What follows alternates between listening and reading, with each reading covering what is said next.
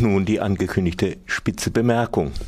Und schon wieder ist es soweit. Schon wieder ist ein Ministerposten wegen Plagiatsverdacht in Gefahr. Wie es der Zufall so will, ist mal wieder die Verteidigung dran.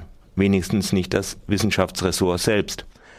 Dr. Ursula von der Leyen muss nun zwar nicht um das Adelsprädikat, aber um das Dr vor dem Namen und äh, wohl auch um den Ministerinnenposten bangen. Karriere versaut durch einen Fehler vor einem Vierteljahrhundert. Schon wieder flammt, wie im Falle Schawan, die Diskussion um die Verjährung von Fehlern, besser gesagt Fälschungen, bei der Doktorarbeit auf. Okay, Fehler kann man vergeben, aber wird eine falsche Doktorarbeit einfach durch Zeit eine echte? Wir empfehlen das dann auch ein gefälschter Führerschein oder sagen wir eine gefälschte Banknote nach 10 oder 15 Jahren als echt anerkannt wird. Aber vielleicht ist Verjährung hier auch gar nicht das richtige juristische Mittel. Wie groß ist der Unterschied zwischen jemandem, der oder die sich einen Doktortitel erschlichen hat und jemandem, der oder die einfach nur behauptet, ein oder eine Dr zu sein? Vielleicht nicht so riesig und daher schlagen wir vor, wenn auch nicht äh, juristisch gebildet, das heißt ohne einen äh, Dr. Jur, aber das ist hier ja irrelevant. Also schlagen wir vor, dass die Führung eines Doktortitels nach doch einfach nach, sagen wir, zehn Jahren zum Gewohnheitsrecht erklärt wird. Und damit der Doktortitel nicht im Ansehen durch eine solche Regelung leidet, das gleiche auch für jedweden Titel und jedwede, jedwede Qualifikation gelten soll.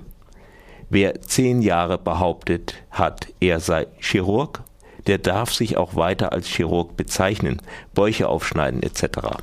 Nun muss ich aber doch noch eine Lanze für Ursula von der Leyen brechen, wenigstens ein wenig. Warum müssen Frau und Mann im Fach Medizin unbedingt einen Doktortitel führen?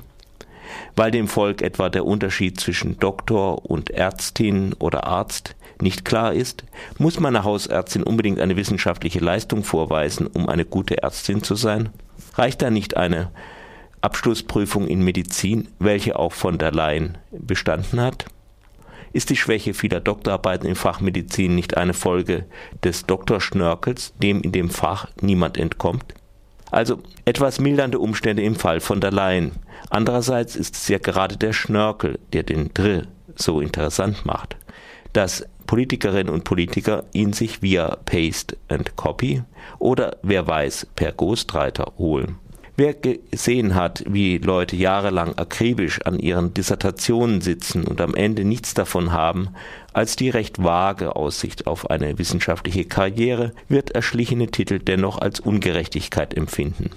Gefälschtes Geld wird nicht dadurch besser, dass man sich vor 25 Jahren davon ein Haus gekauft hat und nun recht behaglich darin wohnt. Ja, soweit die Gerechtigkeit. Andererseits muss für Politikerinnen, die so etwas wie das Dr für ihre Karriere brauchen oder meinen zu brauchen, doch eine Lösung gefunden werden. Deshalb schlagen wir vor, einen Doktorgrad in PC einzuführen. PC wie Paste and Copy.